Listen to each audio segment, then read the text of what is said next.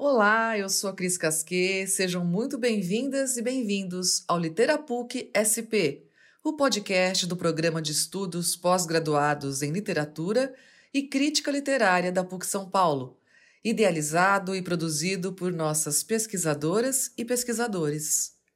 A conversa de hoje será mediada por Diana Navas, coordenadora do programa, e nossa convidada é Andréia de Oliveira, professora, pesquisadora e idealizadora do Instituto Educacional Travessia Literária.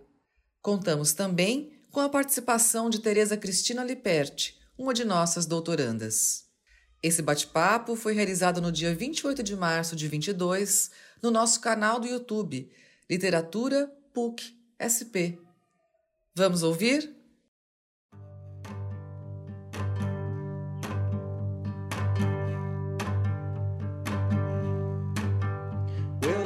Heart's got secrets that I don't find. But the sun knows its name, so I keep listening.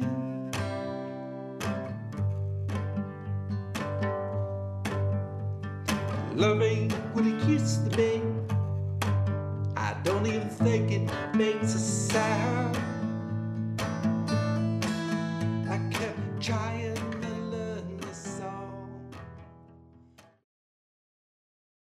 Boa noite a todos, a todas. É com muita alegria que hoje nós damos início a uma nova série de um conjunto de lives intituladas Práticas Exitosas em Ensino de Literatura. E é, falo que é uma nova série porque já iniciamos este projeto em 2021, tivemos a chance de reunir aqui práticas muito interessantes no ensino da literatura e hoje nós então damos continuidade a esse projeto, e para isso eu começo inicialmente convidando para esse bate-papo a Tereza, Tereza Cristina Liperti, que é doutoranda do Programa de Literatura e Crítica Literária da PUC de São Paulo, alguém que desenvolve um trabalho muito significativo também no ensino da literatura e com quem eu tenho a honra, então, e a alegria de dividir esse espaço. Então, Tereza, boa noite. Muito obrigada por mais esta parceria e passo a palavra a você para dar boa noite. Boa noite, Diana. Boa noite a todos e a todas que estão aqui presentes, nos ouvindo. E é um prazer estar aqui novamente, né? Começando uh, de novo as nossas conversas. E gostaria de reiterar né, a importância desse espaço, né, Diana?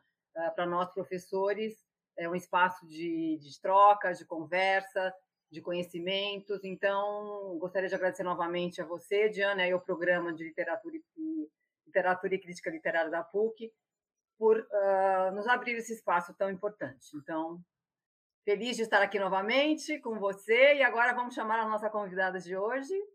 Né? Sim, hoje nós temos uma convidada que eu digo que é duplamente especial, porque foi por meio da literatura que eu a conheci. Nós tivemos que, mesmo as duas morando no Brasil, tivemos que cruzar o Atlântico para que nos encontrássemos. Foi um encontro que aconteceu em um evento em Portugal.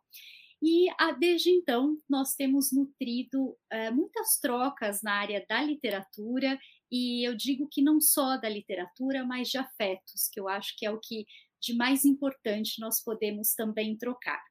E esta pessoa é a professora doutora Andréia de Oliveira, a quem eu agradeço imensamente a presença, agradeço por ter aceitado o nosso convite para esse bate-papo, porque, como eu disse, a Andrea, para mim, é uma pessoa duplamente querida, porque eu admiro muito o trabalho que ela desenvolve e, ao mesmo tempo, como pessoa, também é um ser humano incrível.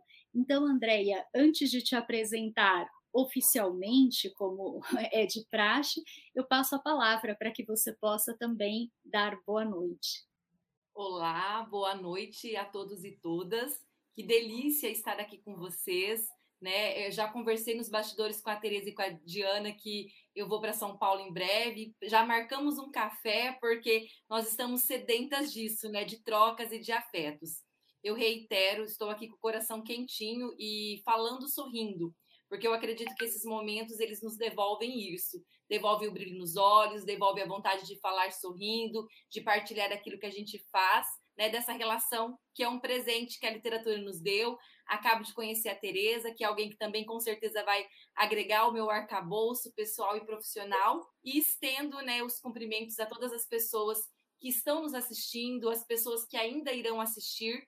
Parabenizo muito pela iniciativa deste quadro. Eu acredito que essas partilhas e essas trocas são vitais, porque tantas vezes nós nos sentimos sozinhas e sozinhos né, no espaço de pensar a literatura. Tantas vezes a gente se depara com situações em que essa literatura não ocupa o espaço que a gente acredita, mas quando a gente se une, a gente se sente mais fortalecidos e fortalecidas. Então, muito obrigada pelo convite. É uma alegria estar aqui e isso não é protocolar, gente. Às vezes parece que é protocolar agradecer, mas aqui não é protocolar. Aqui, de fato, né, é uma alegria mesmo poder é, poder somar e com certeza receber o que nós temos para viver nesta noite.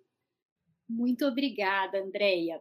Bom, eu vou apresentar de uma forma muito é, resumida a trajetória da Andreia e é, depois nós entramos na questão que trouxemos hoje, que é a discussão das práticas exitosas que a Andreia realiza. A Andrea é graduada em Letras e mestre em Literatura pela Universidade Federal da Grande Dourados. É doutora em Estudos Literários pela Universidade Federal de Uberlândia e professora do curso de Letras da Unigran há 10 anos.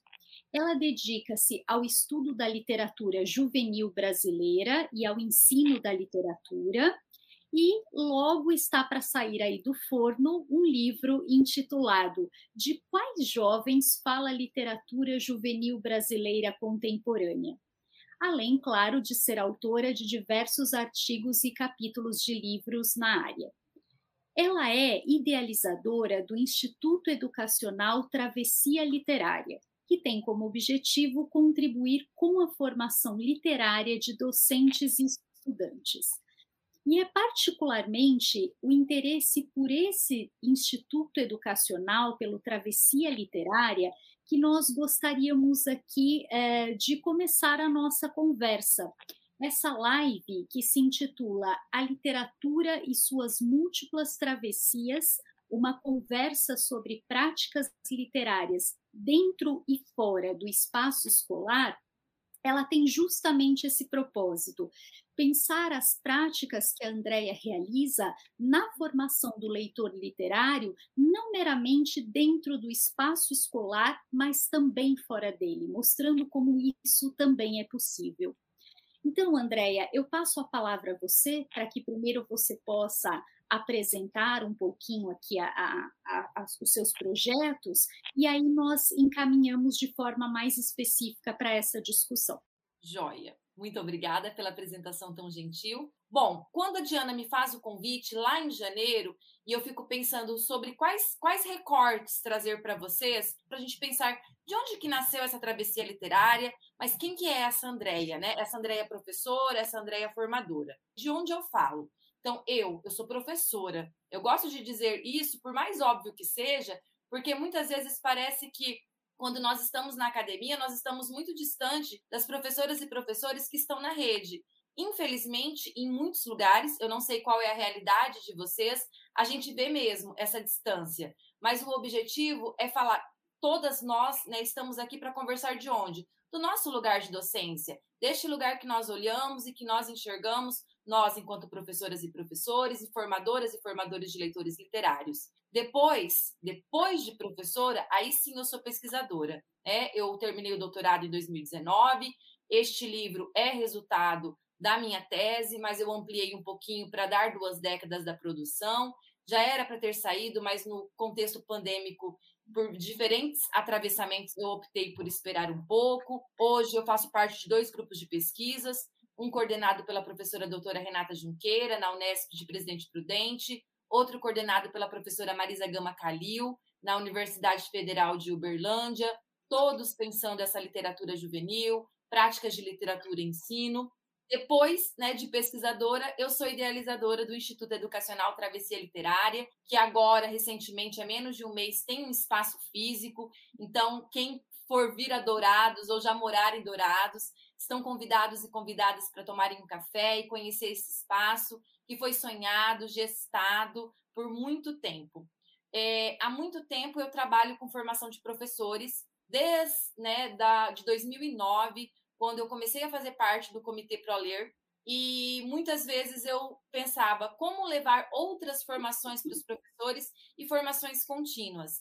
E aí veio a ideia da travessia literária. Eu sempre sonhava com este instituto pós-doutorado, mas ele aconteceu no meio do doutorado. Eu estava ministrando uma palestra e aí na plateia tinha a diretora de uma escola e ela falou: Nossa, professora, eu queria tanto que as minhas professoras trabalhassem com texto literário desta maneira, que não fosse meramente didatizante ou para ocupar um planejamento. É, você não aceitaria né, fazer uma formação literária com elas? E aí eu pensei, nossa, eu estou escrevendo uma tese, como que eu vou dar conta? Mas chega um momento que a gente pensa, ou a gente pula do barco agora, ou a gente fica sempre com medo. E aí foi quando eu abri o CNPJ, abri o instituto. A princípio ele não tinha um espaço físico. Antes da pandemia eu estava alugando uma sala muito grande que eu iria dividir com outras pessoas para ter várias artes, né, naquele espaço. E aí a pandemia aconteceu, o sonho foi suspenso.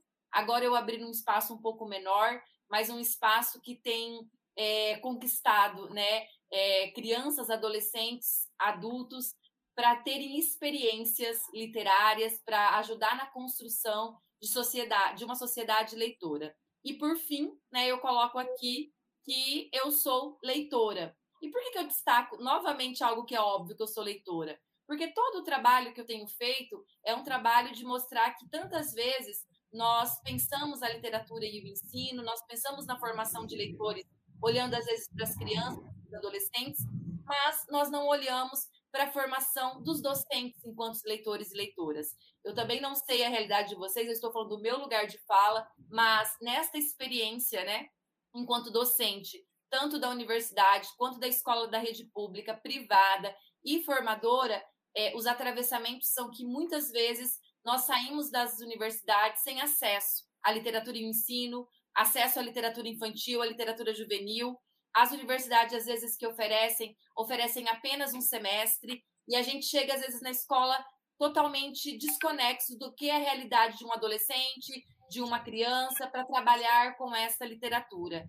E eu falo que para nós construirmos leitores e leitoras, nós temos que primeiro sermos leitores e leitoras, nós precisamos pensar no nosso repertório, que é tão importante, para não ficarmos limitados e limitadas àquilo que nos é instituído né, de trabalharmos apenas com aquilo que veio direcionado para a gente. Então, este né, é o meu lugar de fala. E aí, para dar boa noite oficial para vocês, eu selecionei um excerto de um poema que eu gosto muito do Pablo Neruda, que está numa coleção chamada Poemas para Jovens.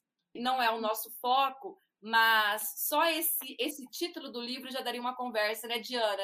Por que poemas para jovens? De onde que eu recorto? Por que, que de repente vira literatura juvenil, o que antes estava publicado num livro que não era endereçado a esse público?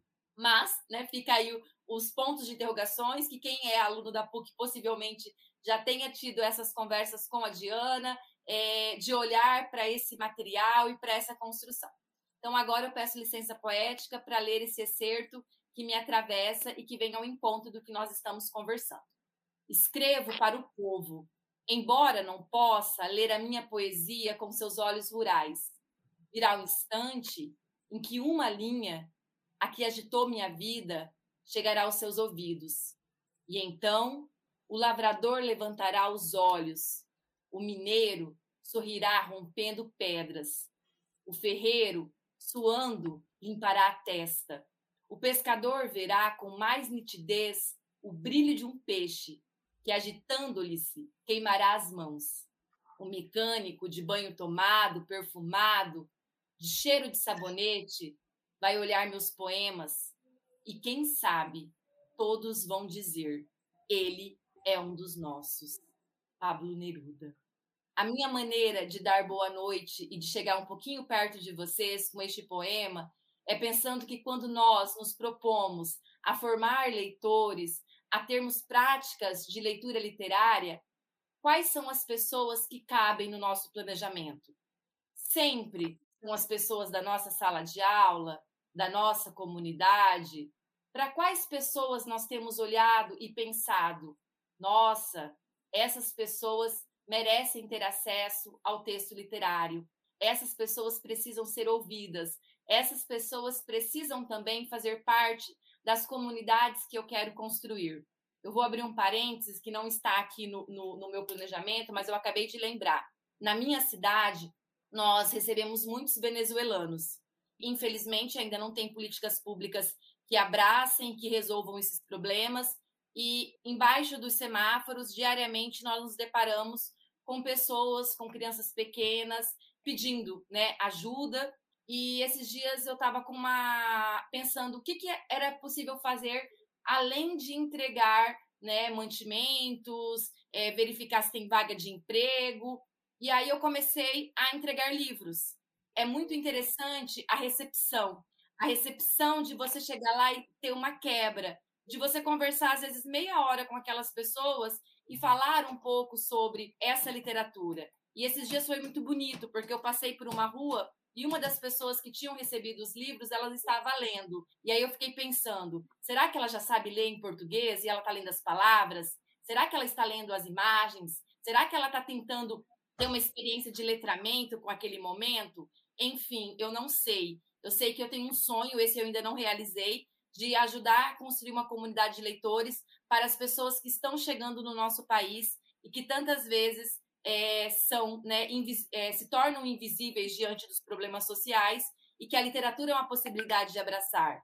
E quando eu, eu lembro né, como nasceu a organização né, a IBBY, como o nosso braço da Finilige, que nasce após a guerra, quando a Rela olha para aquele público e fala: o que eu farei com essas crianças e esses adolescentes que são órfãos da guerra? E aí ela começa a entregar né, literatura, a entregar livros, a criar projetos. Então, quando nós pensamos para essa literatura, que literatura que nós pensamos, que literatura que nós conseguimos abraçar?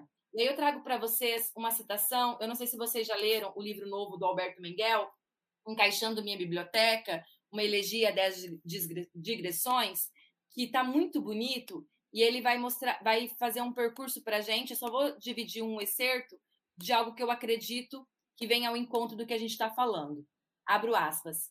É claro que a literatura pode não salvar ninguém da injustiça, das tentações da cobiça ou das desgraças do poder, mas algo nela deve ser perigosamente eficaz, já que todo governo totalitário e todo alto funcionário ameaçado tenta eliminá-la queimando livros, proibindo livros, censurando livros, aplicando impostos sobre livros, limitando-se a fazer de conta que respeitam a causa da alfabetização insinuando que a leitura é uma atividade elitista. E cá estamos, andando na contramão de todos esses discursos para tentar contribuir com a construção de comunidades leitoras. Como a literatura terá lugar na vida das crianças e adolescentes? E aí eu vou a duas citações da Petit que eu gosto bastante, que estão no livro Ler o Mundo, Experiências da Transmissão Cultural nos Dias de Hoje. Abro aspas.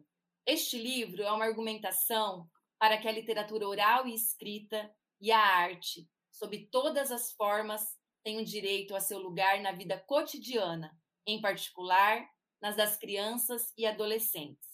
O que está em jogo é forjar uma atenção, uma arte de viver no cotidiano para escapar à obsessão da avaliação quantitativa.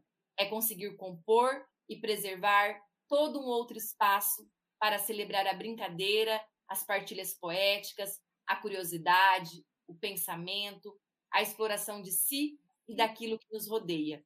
É manter viva uma porção de liberdade, de sonho, de inesperado. É acreditando nessas possibilidades que a gente tem pensado né, todas as nossas construções. Ah, depois eu vou conversar com a Diana um pouquinho com vocês sobre a experiência no ensino superior, no curso de letras, mas fora dos cursos de letras. Antes da pandemia, eu ia para as escolas uma vez ao mês é, ler e ter vivências literárias com essas crianças. projetos ajudando a construir novos escritores. E depois, no final, eu vou contar para vocês qual que é o novo projeto. É, de uma hum. forma muito rápida foi essa apresentação, para que a Diana agora conduza as perguntas e a gente possa continuar nas nossas trocas. Que maravilha, Andréia! Conhecendo o percurso que você faz, acho que temos muita conversa aí pela frente. Bom, primeiro, Andréia, eu acho que a gente poderia começar falando um pouquinho do Travessia Literária, que é um projeto que você tira do papel, coloca em ação e eu queria saber como é que nasceu a ideia de criar a travessia literária e como é que você acredita que esse espaço ele tem sido usado na construção de leitores e de novos leitores? Bom, a princípio, qual que era o meu maior problema? E não que eu tenha ainda já vencido, mas eu olho muito para isso. Um dos maiores problemas é a questão de cobrar as inscrições. Né? Então, lidar, assim, o sonho tópico era que sempre né, as prefeituras pudessem contratar e pagar para que todas e todos os professores tivessem acesso. Então, de lá para cá, eu tenho feito preços sociais, né? Às vezes você cobra um valor simbólico só para o custeio da, da, do aluguel da sala, que antes eu tinha que alugar outros espaços. Às vezes é, você consegue já cobrar um valor que seja né, mais, mais justo em relação a toda a formação. Então, todo esse processo, para mim, foi um atravessamento muito grande. Depois, né, no ano, o ano passado, eu estava com uma pessoa me ajudando, que ela cuidava dessa parte, então, para mim, era ótimo. Que era a Jamile, deixa um abraço muito especial. A Jamile, ela entrou para cuidar de toda a parte administrativa. Ela é doutora também em estudos literários, ela me ajudou muito mas infelizmente por uma questão muito pessoal, ela precisou sair. Então isso me deixou assim é, um pouco desesperada, porque essa parte não é uma parte que eu domino. Então, agora eu estou trazendo outras pessoas para a equipe, porque essa parte de site, de tudo, todas essas questões. Mas, o que, que eu posso te dizer de lá para cá, né? Muitas vezes eu sou convidada, como eu farei na semana que vem, para conversar com próprios adolescentes. E eu vou dividir com vocês rapidamente, essas são as que não têm custo, são os trabalhos que eu faço é, em, em, relação a, a, Eu falo a minha devolutiva. A Lígia Bojunga sempre fala que ela dá o troco, né? Quando ela cria é, o paiol. Então, para mim, é o meu tipo também de dar o troco. Então, eu fui convidada antes da pandemia para trabalhar com um grupo de adolescentes que são menores aprendizes e de uma faixa etária nada privilegiada. E eu fiquei pensando, como que eu vou trabalhar com esses adolescentes? Eu vou falar de literatura para eles? Aí vem aquela crise. A gente estuda uma literatura para adolescentes, a gente faz teoriza tanto e na hora que você vai para a prática mesmo, você fica cheio de pontos de interrogações se aquilo que você vai levar é o que a o que o grupo, né, vai, você vai fazer um trabalho. E aí foi muito interessante, porque eu fiz todo um percurso. Eu comecei com o poema é, Amarelo do Leminski, cheguei no vídeo do, do, do Emicida para trabalhar com o Belchior e fui fazendo vários atravessamentos numa, numa tarde muito gostosa. E ao término, a, a reação foi muito mais positiva do que eu pudesse imaginar. E aí muitos falaram para mim, Pro, a gente não pode nem sonhar. Isso que a senhora falou aí de sonhar, é aqui em casa não cabe não. Porque eu queria escrever, meu pai disse que não é coisa para menino. A outra queria dançar, mas não pode fazer o contraturno porque precisa trabalhar. E aí a gente consegue começar a ter um panorama para olhar o que, que essa literatura de fato pode ajudar a construir para continuar essa, esses adolescentes a sonhar, para que essas professoras e professores consigam enxergar é, esses, esses seres humanos né, como pessoas sonhadoras e que possam ter acesso à arte para gerar um autoconhecimento, para se posicionarem no mundo, para entenderem quais indivíduos eles são.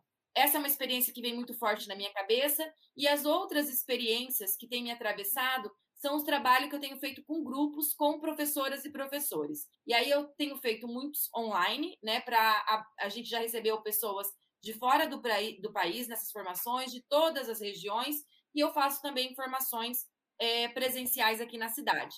Eu tento nunca é, colocar mais do que 20, 25 pessoas, porque eu gosto de fato de conversar e de ouvir. Então a gente percebe que muitas formações acontecem só a professora responsável fala. E aí a gente não, aí é de novo um lugar de uma voz autorizada falando e não ouvindo e não acolhendo as práticas.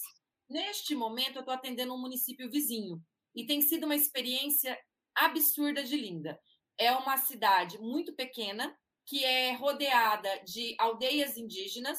Então, eu tenho atendido professores brancos e professores indígenas, e tem sido uma experiência muito avassaladora saber como os indígenas usam a literatura, né, como que é para eles. Então, tem sido uma troca e mostrando como eu, Andréia, trabalho e enxergo essa literatura. E o que, que eh, qual que é o retorno que eu tenho tido de tudo isso? Que é, esses grupos que eu tenho atendido, eles não tiveram na formação nenhum momento de chegar e estudar o texto literário. Eles sempre tiveram acesso só ao que chegava, ou como manual, ou como uma palestra no início do ano, é, ou, ou algumas receitinhas prontas que vocês saem pegando por aí, mas de pegar o texto literário, de discutir, de experimentar, deles terem essa experiência. E é muito interessante porque muitos, né, me falaram, professora, nós não somos leitores e leitoras. E aí sempre a gente cai na ideia do, da, do relógio. Nossa, nós não temos tempo. Realmente, nós estamos numa sociedade do cansaço, do desempenho, que o nosso tempo vem sendo engolido. Mas toda formação eu inicio lendo uma leitura de fruição, aí no meio eu trago outro texto, outro texto. De repente, no final, a gente lê um poema, um conto, uma crônica, e aí eu falo para eles: quantas, quanto de literatura a gente teve aí nessas duas horas? Ah, três, quatro. Eu falo, então, será que a gente não precisa olhar para isso de uma outra maneira? E aí, esses dias eu fui convidada né, para trabalhar. Foi muito bacana a ideia da, da secretária de Educação, porque ela falou assim: André, eu queria muito que a escola se tornasse leitora. E ela falou: Eu não sei como fazer isso. E aí eu dei a formação né, pela travessia e falei com eles a ideia de criar um clube de leitura para os professores e professoras. Porque tantas vezes nós olhamos tanto para o aluno, para a aluna, e nós não olhamos para esse professor e para essa professora. E aí, como tem dias que eles ficam integral, porque é afastada, a, a escola é afastada né, da, das casas deles, e eles têm todo o horário do almoço. Então, eles organizaram que uma vez ao mês eles farão essa discussão. E diz que já está colocando em prática, eu estou extremamente feliz com o resultado. Então, o que, que eu tenho percebido, pessoal, é que a gente precisa trabalhar em grupos, trabalhar com o texto literário, porque parece que agora virou uma moda discutir só temas. E aí parece que você vai lá para a rede social e fala assim: temas sobre a guerra. Aí tem lá 10, 15, 20, 30 livros. Temas sobre a morte, 10, 20, 30 livros. Só que o trabalho com o texto literário mesmo em si parece que vai perdendo espaço. E eu acredito muito que nós temos que resgatar como que é a construção desse espaço dentro da literatura, a construção dessa personagem, a construção de como uh, o, o narrador e a narradora, enfim. E uma coisa que eu destaco aqui é que eu tenho tido muito cuidado para que essa, a gente não faça um trabalho contrário ao que a gente defende. Deixa eu me, me explicar. Quem estuda literatura infantil e juvenil sabe que a gente nasce, né? Transição Império-República, com uma literatura didatizante que tinha como objetivo ensinar algo. E eu me preocupo muito quando, em pleno século XXI, as pessoas estão lá nas redes sociais pedindo dicas de livros para falar sobre. Vou dar o exemplo da guerra. Parece que agora todo mundo né, vai falar sobre a guerra. E aí eu deixo uma provocação mesmo para vocês. Será que todos nós estamos tendo que falar sobre a guerra no mesmo momento? Será que o livro, que eu não tive uma experiência estética, uma vivência, eu posso levar? Então, o objetivo mesmo da travessia é a gente trazer esse texto literário, é trabalhar com esse texto, é trabalhar com esse professor e com essa professora, mostrando que eles têm capacidade de levar uma literatura para a sala de aula que eles têm capacidade de se construir enquanto leitores e quanto leitoras, que muitas vezes é, nos ensinaram de uma forma tão autorizada que a gente não podia pensar. Né? Então a resposta tinha que ser aquela que alguém disse que seria. E aí nisso a gente fala que a gente não gosta de ler, que ler não é para mim, que ler é isso, que ler é aquilo. Mas será? Será que não dá para a gente olhar tudo isso e fazer uma, novas vivências e experiências? Nossa, André, sua fala é muito poderosa, né, Diana? Nós temos conversado sobre isso aqui várias vezes e a necessidade, né, como você falou, de trabalhar com a literatura, né, com texto integral, com a estética, né, do texto, com a fruição do texto e da necessidade de também de dar essa, essa formação continuada para o professor. Esse trabalho é necessário porque a gente sabe que a, a formação inicial tem suas lacunas e, portanto, a importância da formação continuada Então, esse trabalho que você faz com os professores é fundamental, porque. E essa escuta, né? Como você falou, não adianta você ir lá como professor, como formador, ficar falando, falando, falando, e você, e você não dá chance do outro falar, né? E haver essa troca. Eu também, eu, eu concordo com você. Eu acho que você, como formadora, você tem conhecimento, mas você aprende com o seu aluno também, né? Essa troca é essencial. Eu sou professora de ensino fundamental 1, eu aprendo todos os dias com os meus alunos, mas você precisa ter, ter, eh, ter uma posição assim, né? Sair daquele pedestal, né? E você baixar um pouco, né? E você uh, uh, saber ouvir, né? Aprender com o outro. E a gente aprende muito, né? Quando você deixa o outro falar. Então, nós temos conversado muito sobre essa importância da formação continuada do professor, porque senão a gente, a escola, na verdade, a gente fica ali, né? A gente não, não sai daquilo.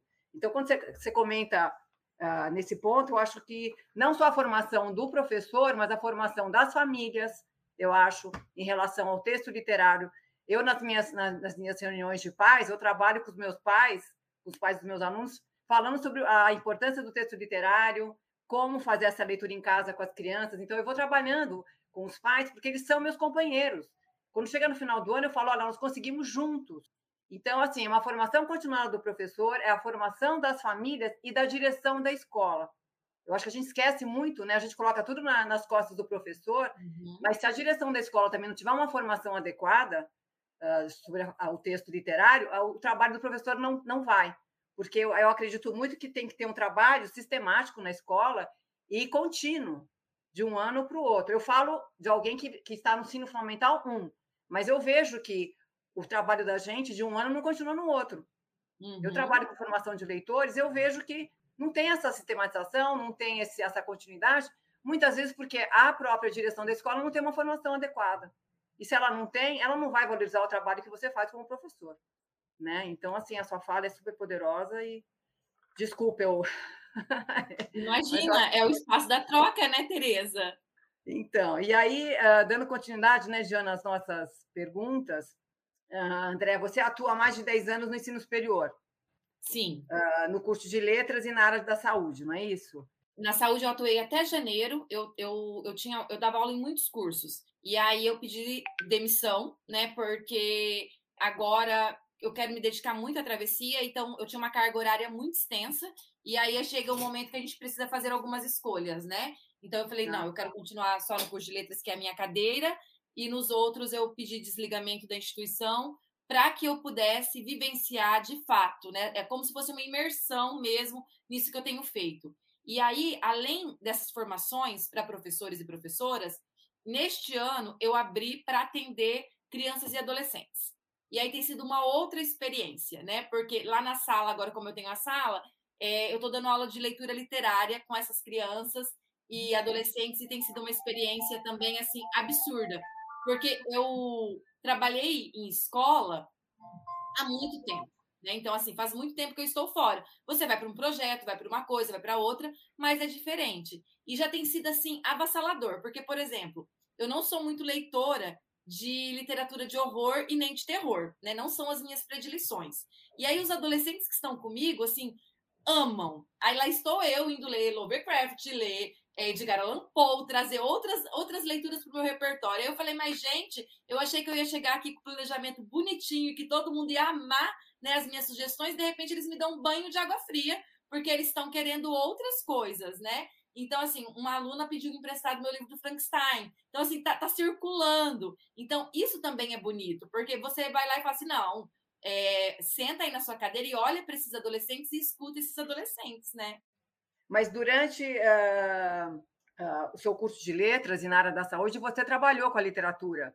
Muito. E assim, além da saúde, eu trabalhava com gastronomia, que foi um curso que eu amei trabalhar. E eu não, não os livros não estão aqui, é, estão na minha sala, mas todo final de semestre eles precisavam fazer uma prática. Então, eles cozinhavam os pratos que tinham na literatura. Então, por exemplo, às vezes nós cozinhávamos aqueles contos de fadas da Kátia Canton, é, fizeram todo uma, uma, um trabalho sobre aquele. Aí, às vezes, a gente lia vários livros, cada grupo lia um livro e eles iam tirando que parte que tinha comida ali dentro e eles iam trazendo. Por quê? Porque era um curso que não entendia a importância da minha disciplina. E aí eu fazia todo um trabalho, é claro, mostrando a importância da linguagem, da literatura, enfim, que a disciplina era linguagem e argumentação, mas que eles também tinham né, e podiam ser leitores. E aí eu mostrava os restaurantes temáticos que tinham pelo mundo, e era muito bacana. E no curso, nos cursos da saúde, quem reinava era Bojunda. Então eu trabalhei muito com corda bamba e muito com abraço, né? Então foram os dois livros que eu trabalhei vários anos. É, e assim, e foi incrível o trabalho que. A, a, recepção. Porque quando você entregava. Ah, e o último que eu trabalhei em fisioterapia foi Feliz Ano Velho, porque tinha toda a questão, né, dele ficar paraplégico, então dialogava com o curso, mas eles tinham, assim, nossa, professora, no ensino médio a gente só lia resumo. Nossa, é a primeira vez que eu li, leio um livro inteiro na vida. E a, a, as discussões que iam aguçando, o feedback depois, que às vezes era muito era pesado, né, do que os livros suscitavam, mas eu podia selecionar livros pesados porque eu ia fazer um trabalho de mediação, eu não ia deixar o livro jogado e nunca mais trabalhar com eles. E eu tenho recebido retornos, né, até agora, mesmo saindo da instituição né, desses cursos, da vivência, não de todos, obviamente, mas de muitas pessoas que se tornaram leitoras a partir dessas trocas. Então, o que, que acontece? Muitas vezes também parece que a gente não tem nem coragem de acreditar que esse adolescente, quase jovem aí, vai se tornar leitor, né? E aí acontece todo esse, esse trabalho de como que a gente vai fazer a leitura. E eu nunca cobrava na prova, né? Não cobrava. E aí era ponto extra, não entrava como ponto obrigatório, porque eu não queria que eles lessem pelo ponto.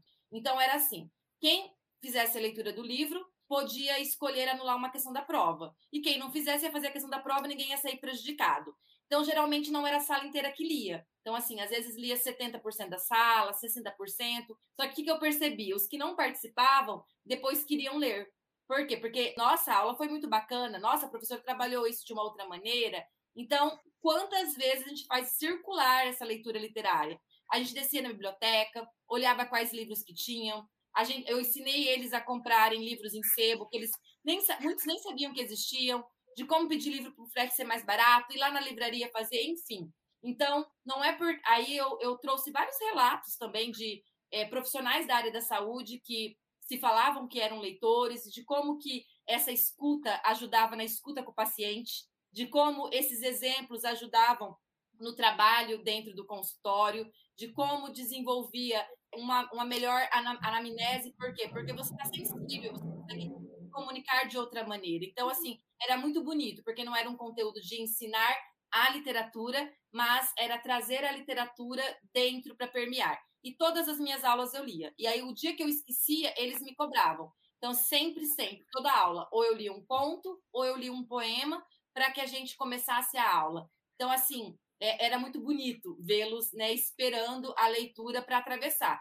E era leitura só de fruição, e continuava a aula, e alguns vinham depois, né, para conversar e saber como estava acontecendo, de onde que era aquele livro, que eles também queriam emprestado. Mas você vê a importância, André, da, sua, da fala do seu aluno, né? Ele falou que não tinha lido um texto integral, que ele não tinha o costume de ler texto integral, né? O que acontece nas escolas geralmente, que os textos são uh, picados, né? E, e, a diferença que faz quando você começa a levar para o aluno um texto integral, a dimensão que isso que isso cria, né, no, no uhum. leitor, é uma outra dimensão que vai crescendo e você conseguiu fazer o seu trabalho maravilhosamente bem, né? Porque você viu que é, é a questão do texto integral faz assim milagres, né?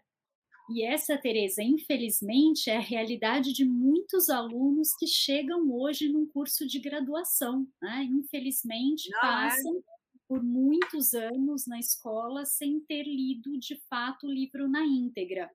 Agora, eu acho isso muito importante também, Andréia, pelo fato né, que às vezes nós somos equivocados de acharmos que porque aquela pessoa faz um curso técnico ou ela faz uma graduação que não é na área de letras, pedagogia, que a ela não deve ser direcionada à literatura, né, que isso é dispensável dentro da formação dela. O quanto nós esquecemos que a literatura ela contribui para a humanização, para a construção de um ser mais crítico, criativo, e isso é indispensável em qualquer profissão que você exerça, né? Esse desenvolvimento da sensibilidade, da empatia, da solidariedade, são questões que a literatura traz de uma forma muito latente e o quanto falta, né, na, na, nas diversas áreas de atuação, essa formação também. Então, acho que a você fala me lembra do Barthes, né, que ele fala que a literatura faz os saberes girar. Então, assim, é, é tão bonito isso, porque quantas questões que nós vamos é, conseguindo puxar, né? Parece assim, parece mesmo assim uma teia do quanto que nós conseguimos linkar com tudo aquilo, com tantas percepções dentro dessa construção. E aí, já para te devolver a palavra, Diana, eu fiquei pensando também que a gente tem vivido uma era de tudo muito automático. Então parece assim, a pessoa vai assistir um vídeo que é rápido, vai assistir algo e aí eu falava para eles assim, brincava muito. Gente, o que, que tem na minha aula, o que, que não tem no YouTube. Então, vocês não adianta vocês quererem depois ir para o YouTube que não tem a minha aula lá, não. Porque o gostoso é isso aqui que está acontecendo, é essa discussão. Então, assim, é, é, é trazer questões que o, o, mundo tecnológico não vai devolver. E aí, eu estava conversando com uma amiga que levou o filho na pediatra e a pediatra ficou de encaminhar o material, que é um filho adolescente, dizendo que essa geração já tem estão sendo feitas pesquisas que é a geração que menos está desenvolvendo o QI. Por quê? Porque é a geração que tem excesso de telas, que tem que aí já tem dificuldade de concentração e novas doenças estão surgindo. Então, quando a gente vai enfrentar um texto, eu falava para eles, falava assim, gente, texto também é enfrentamento. Parem com essa ideia clichê de que vocês vão sentir prazer a todo momento. Muitas vezes é agressivo, dói, gera incômodo. E aí eu falava para eles, esse, essa, esses slogans panfletários, que ler é uma viagem, que ler dá prazer, na verdade é para não construir leitores. Porque vocês olham para esses slogans, vocês falam assim, nossa, eu não sinto nada disso. E aí o que, que vocês entendem? Que aquilo não é para vocês. Mas não, isso daí são slogans para vender uma ideia falaciosa. A leitura literária, ela também é enfrentamento, ela gera angústia, como tantas coisas que geram angústia. Em alguns momentos nós rimos, em outros nós choramos. Nós temos experiências. Eu tô fazendo a leitura do Diário de Anne Frank, mas na versão quadrinhos, porque eu tô trabalhando com os pequenos. E aí, o, um menino falou para mim assim: Pro, ela morre? Ah, não. E aí ele ficou muito bravo porque uhum. ela morre. E aí eu falei assim, tá, mas né, você vai fazer todo o trabalho de mediação. Mas por quê? Porque ele estava acostumado com uma literatura água com açúcar, de que as coisas não iam acontecendo. E aí você abre para uma janela de conversas. Mas o que, que acontece é o enfrentamento que tem ali naquele texto e naquele processo mesmo.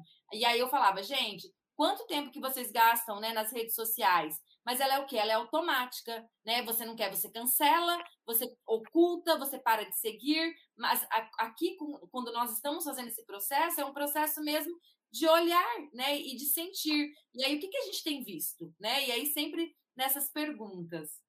Exatamente, Andréia. É essa ideia do enfrentamento que ele exige. E o que eu acho muito bacana nessa sua trajetória também, Andréia, é que você foi vice-coordenadora de um projeto de extensão com pacientes oncológicas. Eu acho que é, aqui reside muito da humanidade também da literatura. Então, se você pudesse dividir um pouquinho conosco como que foi essa experiência de mediar a leitura literária com essas mulheres e mostrar também como a literatura precisa sair dos muros né, da, da escola, das academia, da, da, da academia em si, das universidades, e chegar a essas pessoas também. Ai, gente, aí é a hora que o coração fica assim quentinho e, e, assim, eu acredito que está entre as experiências mais vitais que eu tive na minha vida. Eu fui convidada pela coordenadora do curso de fisioterapia para somar né, nesse projeto. Depois eu me tornei vice-coordenadora. Nós atendíamos pacientes curadas ou em tratamento.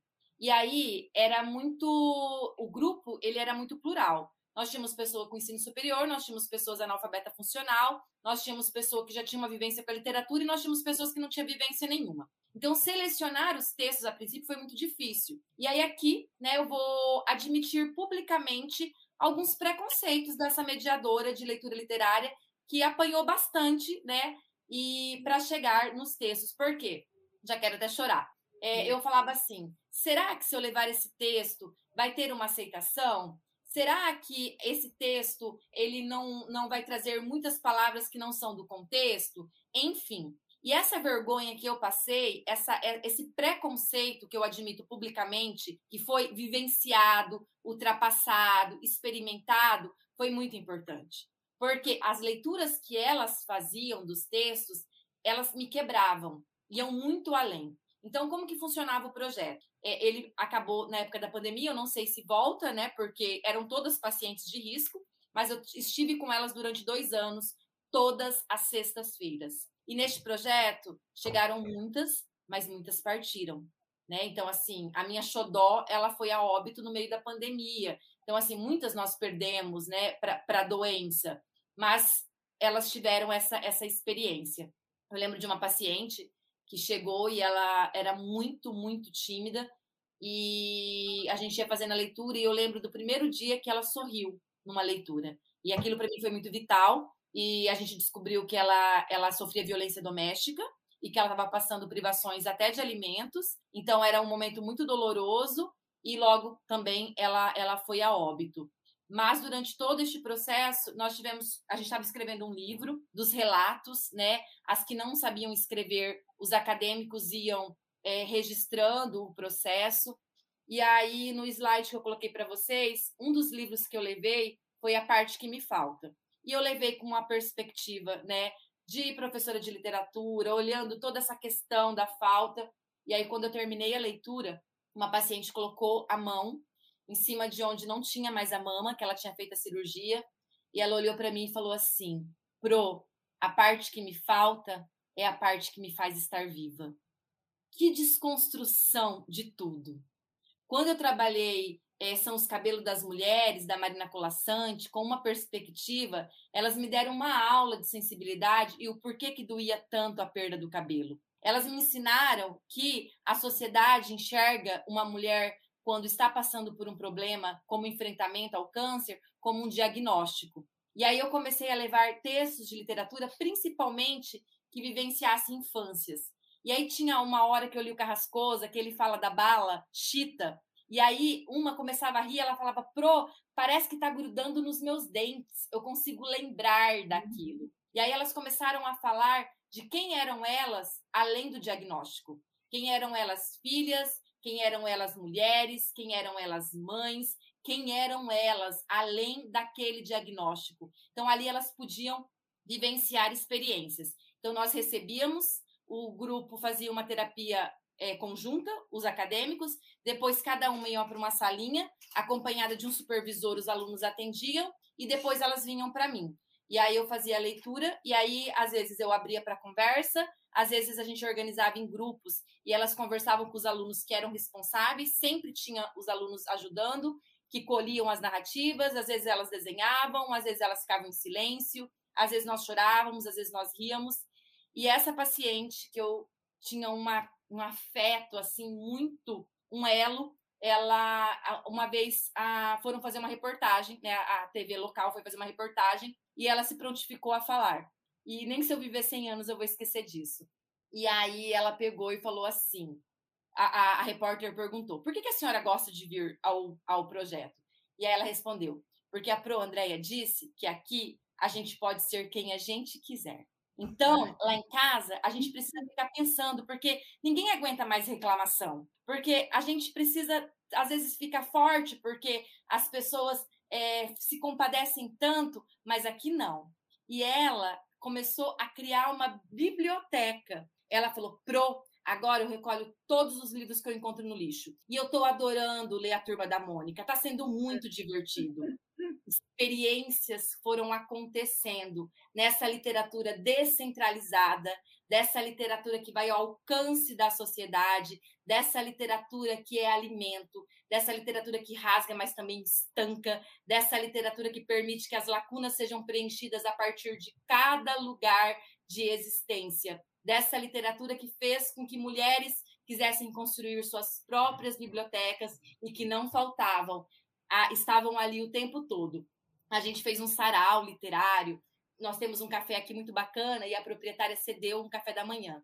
E aí eu cheguei antes das oito, né? Porque eu ia na van com elas e já tinha um monte de gente. E aí uma veio e falou assim: Pro, tô desde as seis e meia. Eu falei, mulher, por que, que você chegou tão cedo? Ela falou, ai, me lembrou o tempo de escola, que a gente ia para as feiras.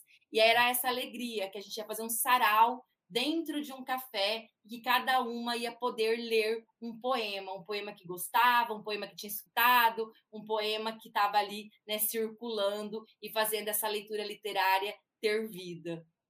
Nossa, Nossa. Andréia, que partilha. Você tem fala, Diana. É, eu também, Tereza. Fiquei com um nó aqui na garganta, porque, sabe, Andréia, é, é nesse momento que a gente vê a literatura se materializando. Né? É, às vezes a gente defende, faz a leitura de textos teóricos que são bonitos, mas é só uma vivência como essa que mostra a potência de fato que tem a literatura, o quanto ela dialoga com essa nossa interioridade, o quanto ela nos fala enquanto humanos, né? Então, assim, te agradeço muito por compartilhar essa experiência, porque de fato é, é, são momentos raros esses. De humanidade, né? De humanidade, Tereza, exatamente. As pessoas que estão nos acompanhando, né, compartilham também disso, o quanto é, é sensível essa fala, o quanto isso nos toca. Mas, olha, que bom que temos projetos e que tomara que projetos como esse, não só este, mas muitos outros, né, entrem, é, possam acontecer, porque precisamos disso, em, em especial em momentos tão árduos como esses que estamos vivendo, acho que isso faz muita diferença. Nossa, eu acho que, Diana, a pergunta que eu tenho que fazer, eu acho que nem preciso fazer para a Andréia, viu? Depois de tudo que você falou, André, nossa, super emocionada. É, ao longo do seu, da sua caminhada, né? Como tem sido essa sua experiência enquanto mediadora, né? Você já falou um monte de coisas, mas se você puder essa experiência que você teve. Você teve assim, você já vivenciou tantas coisas, André, que eu nem sei. Uh, conta, nossa, quanta coisa bacana. Eu acho, eu acho, Tereza, que ela poderia também nos contar um pouquinho de quais são os desafios enfrentados dentro desse é. percurso, porque para a Andréia é uma inspiração, né, para todas nós e para as pessoas que também estão nos acompanhando, e às vezes a gente, claro, vai esbarrar com alguns desafios, claro que tra é, essas memórias né, que são tão positivas, nos enchem de coragem, mas há também os desafios e aí é, precisamos saber como ultrapassá-los também. Né? Então, acho que a Andréia... Nós já percebemos que você é uma pessoa que você não desiste, Andréia. Eu acho que o problema faz você ainda ter, ter mais força para você ir em frente. Você não desiste. É isso aí, Andréia. Então, conta uhum. para a gente um pouco. Eu acho que é, os, os, os percalços que nós encontramos é que tantas vezes as pessoas não compreendem a importância da leitura literária. Então, eu acho que esse é um grande obstáculo. Porque, por exemplo, é, é a novidade que eu ia contar no final, né? Eu já vou antecipar que já vai resolver aqui. Eu tenho um uhum. projeto engavetado, que ele está ganhando vida agora, que é atender adolescentes de comunidades é, carentes aqui da minha cidade. E aí, o que, que eu preciso? Eu preciso de pessoas que invistam né, neste projeto. Então, a, a, ideia é adote um leitor, né? Eu, eu, estou em diálogo com alguns empresários e empresárias. Esses, esses, esse pessoal eles serão responsáveis por comprar os livros e pagar o vale transporte para que esses adolescentes cheguem até mim. Por quê? Porque é, eu, para eu não ter o custo, mas eu quero que eles tenham o livro em mãos. Então eu preciso de alguém que vá custear isso. E quando você fala que é para literatura, que você não vai dar uma prova, que você não vai fazer, parece que se torna algo abstrato demais. Então fala assim: "Nossa, mas eu vou pagar para essa pessoa ficar lendo e conversando com você?". Então eu acredito que na minha caminhada, eu estou dando um exemplo, mas esse exemplo se aplica a várias práticas.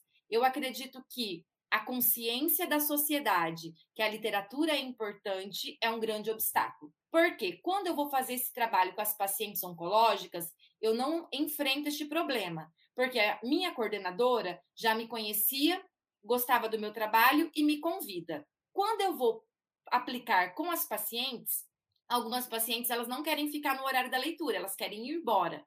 Aconteceu que só uma que não voltou, todas as outras voltaram, porque elas falavam assim: ah, essa professora vai ficar lendo pra gente? Nossa, que, que sentido que tem isso? Aí eu falava sempre: Quando você se sentir preparada, você vem. E todas que vieram ficaram. A que não ficou é a que nunca participou. Então, esse, essa ideia é uma ideia de um problema que nós temos para criar salas de leitura nas, salas, nas escolas, para que uma instituição pague uma formação para que as professoras e professores se tornem mediadores e mediadoras, para que a gente consiga investir numa biblioteca de qualidade, seja numa instituição privada ou numa instituição pública, para que pessoas estejam dispostas a pagar 50 reais num livro para um adolescente, porque parece que, não, esse adolescente ele tem que fazer algo que vai dar grana para ele. Então, se isso não vai dar nem grana e nem vai ser uma redação de vestibular, hum, não sei não se isso vale a pena. Então, eu posso dizer sem medo de errar que o meu maior enfrentamento nesses anos enquanto mediadora tem sido a consciência da sociedade em compreender que a leitura literária é importante. Isso me faz lembrar dos PCNs, quando lá numa parte perguntava para uma mãe o que, que ela queria, e ela falava que tinha que aprender a matemática, mas que não precisava de essa literatura, não. Vocês vão lembrar, né, dessa parte dos PCNs que eu estou falando para vocês. Então, esse discurso da mãe, que estava dentro do documento oficial, que até pouco tempo era o documento que nos regia, é uma fala que infelizmente é comum, porque parece que não nos ensinaram a importância da fantasia, sendo que sem fantasia nós não damos conta de atravessar o mundo. É, vou dividir uma coisa muito triste com vocês agora. Nesta semana eu tive relato de dois adolescentes que cometeram suicídio. As duas, os dois adolescentes de 14 anos, uma menina e um menino. E isso está aqui doendo muito, né? E eu não sei as causas, enfim. Mas por que, que eu trago para vocês esse exemplo tão doído numa noite tão bonita? Porque parece que não tem tempo mais nem para o ócio, nem para a fantasia, nem para o sonhar, nem para o esperançar. E eu acredito numa literatura que permite que a gente crie mundos paralelos, que a gente tenha condições de viver um mundo prosaico no campo do real, que a gente possa ir lá para uma literatura fantástica, mas que a gente também possa ir para uma leitura policial, mas que a gente também escreva poesias, mas que a gente também romantize, mas que a gente também fabule, que a gente consiga de fato ter as experiências daquilo que nos constitui enquanto gente. Se nós, né, os nossos antepassados, se reuniam em volta de fogueiras para contar histórias, cadê? Cadê as histórias neste momento? Quando é que nós temos parado para ouvir e para contar histórias? É muito fácil, vou falar de novo dos adolescentes, que é o público que eu mais gosto de trabalhar. É muito fácil rotular como geração mimimi, geração que não quer nada, geração isso, geração aquilo, sendo que quais adolescentes são esses, quais adolescências são essas, quando é que nós, né, temos enxergados, é, enxergado essas pessoas e quando é que também nós temos nos enxergado? Quando é que a gente para para as pessoas estarem aqui, né, numa noite de segunda-feira conversando, quando é que eu olho para Diana, eu olho para Teresa e elas me retribuem esse olhar, né? Nós não estamos aqui olhando as redes sociais, nós não estamos aqui pensando, nossa, que, a louça que eu tenho que lavar, o livro, o capítulo que eu tenho que terminar. Nós estamos aqui dando o nosso tempo, porque o tempo é a matéria da vida. Então, é a gente conseguir fazer com que a sociedade entenda de fato que a arte liberta, que a arte é um campo de existência, que é uma possibilidade. É isso. Nossa, André, é verdade, eu, eu, concordo com você, que é o nosso maior desafio, o maior problema é a sociedade como um todo entender a importância da literatura, da importância da arte, né, na verdade, não é só a literatura, mas a arte como um todo, né? Então, Exato. nós precisamos tomar esse café, André, aqui em São Paulo, né, Por favor. Com certeza. E eu, eu acrescentaria, sabe, Andréia, que de fato, além de a gente viver nesse imediatismo, é, nós também perdemos muito essa capacidade de nos colocarmos no lugar do outro, né? que é algo que a literatura nos possibilita. Quando eu leio o livro, me emociono com uma personagem, né? tem os sentimentos que ela tem, isso me permite vivenciar o que é estar no lugar do outro também e conseguir me olhar de fora. Eu acho que isso tem nos faltado muito, né? essa, essa relação de empatia, essa capacidade de poder entender o que se passa com o outro, o que ele pensa, o que ele também sente, é algo que a literatura nos promove e algo que é pouquíssimo incentivado na, na, nessa nossa sociedade, que parece ao contrário, né? Nutrir a intolerância, o rancor, a raiva. Então, acho que precisamos cada vez mais dessa também da leitura literária por essa possibilidade né, de alteridade que ela nos possibilita. Andréia, eu poderia ficar aqui ainda por horas conversando com você, porque a sua trajetória é muito é, bonita, e não diria só bonita, é uma trajetória que faz a diferença na vida de muitas pessoas. É, são pessoas de sorte que já passaram aí pelo seu caminho e desejo que muitas outras também tenham essa possibilidade fica o convite já para um próximo encontro para que a gente possa falar um pouco mais da literatura juvenil, também dessas adolescências. Vai ser um prazer poder falar um pouquinho sobre o seu novo livro. Então, eu te agradeço assim imensamente por ter doado o seu tempo, por estar aqui conosco, por servir de inspiração para tantas pessoas que estão nos ouvindo, que acreditam também nesse potencial da literatura e que, quando veem os projetos que você desenvolve, certamente se sentem motivadas a desenvolverem também os seus próprios projetos. Então, te agradeço muito e agradeço também a Tereza por essa mais esta conversa. Tereza? É, eu gostaria de agradecer, Andréia, pela por compartilhar a sua história, as suas experiências. Eu acho que você se abriu aqui conosco e acho que isso foi super importante. E muito obrigada mesmo. E isso, eu sou professora, trabalho em sala de aula, então as dificuldades que nós passamos todo dia de levar a literatura, né? Essa literatura como fruição, sem esse, esse quesito de nota, né? De, de burocracia, tá indo sempre, eu estou indo sempre na contramão dessa burocracia, né? Eu, eu tô, mas não é fácil, né? A gente fugir, o pessoal fica querendo te agarrar, mas você vai fugindo, né? E então é tão importante, né? Ouvir uma pessoa, estar tá aqui com a Diana, isso dá força para a gente continuar, né? Então eu já vou para a escola amanhã renovada, porque a gente vai para a escola com energia, a gente volta completamente. Mas é essa conversa, assim, né? É, é, tão bom aqui, né, Diana, essas nossas conversas, porque uhum renova e traz energia e você percebe que você não está sozinha, né? Eu acho que porque às vezes a gente eu me sinto muito sozinha na escola, me sinto bastante sozinha porque parece que as pessoas não entendem muito o que a gente faz com a literatura, né? Essa literatura uhum. que humaniza, que é compartilhada das histórias da humanidade, como isso é bom, né? Como isso faz a gente crescer como ser humano, fora o senso crítico, né? Você se, se tornar cidadão, você pensar, né? E se humanizar. Então, eu acho que eu estou no caminho certo, mas às vezes eu me sinto muito sozinha. Então, é bom quando eu falo com a Diana, né? A Diana sabe que às vezes eu estou, ah, meu Deus, vou, vou para, vou desistir, não, vamos lá continuar. E aí você vem com a sua fala e outras pessoas que vieram aqui.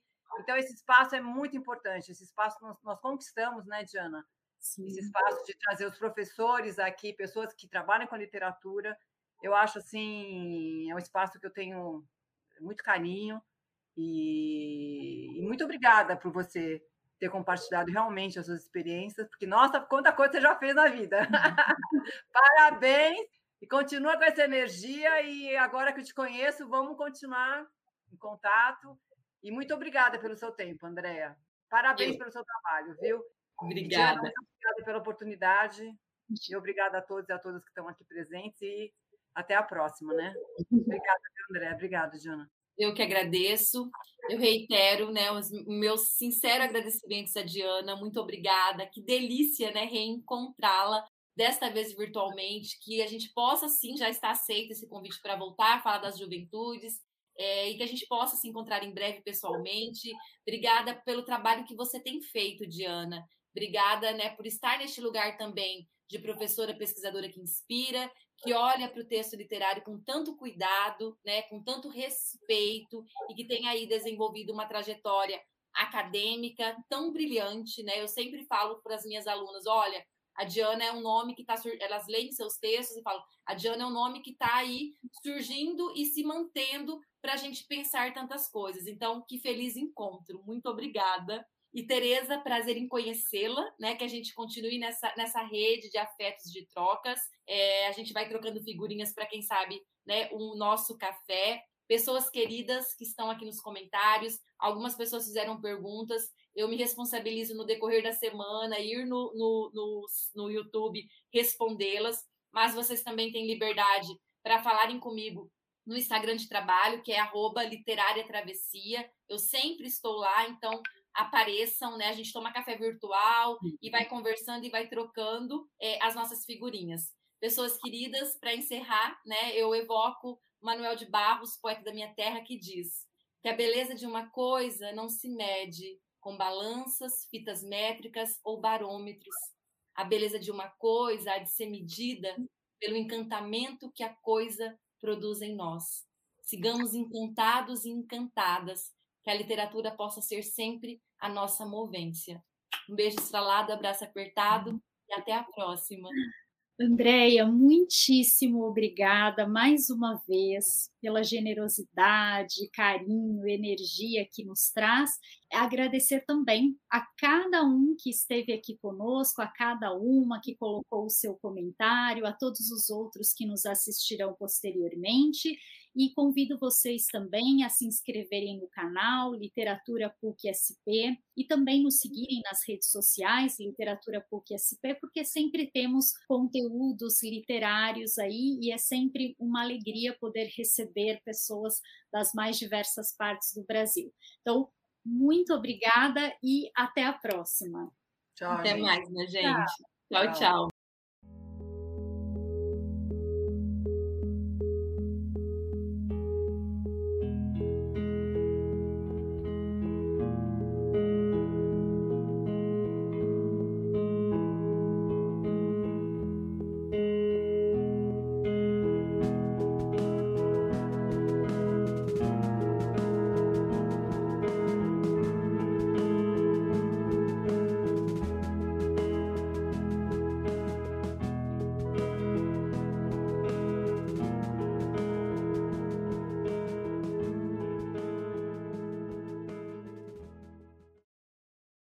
Assim terminamos mais um programa Literapuc SP. Se quiser acompanhar as notícias e o conteúdo produzido pelo Programa de Pós-Graduação em Literatura e Crítica Literária da PUC São Paulo, basta seguir os nossos perfis nas redes sociais. E fiquem ligados que logo logo voltaremos com muitas novidades. Até mais!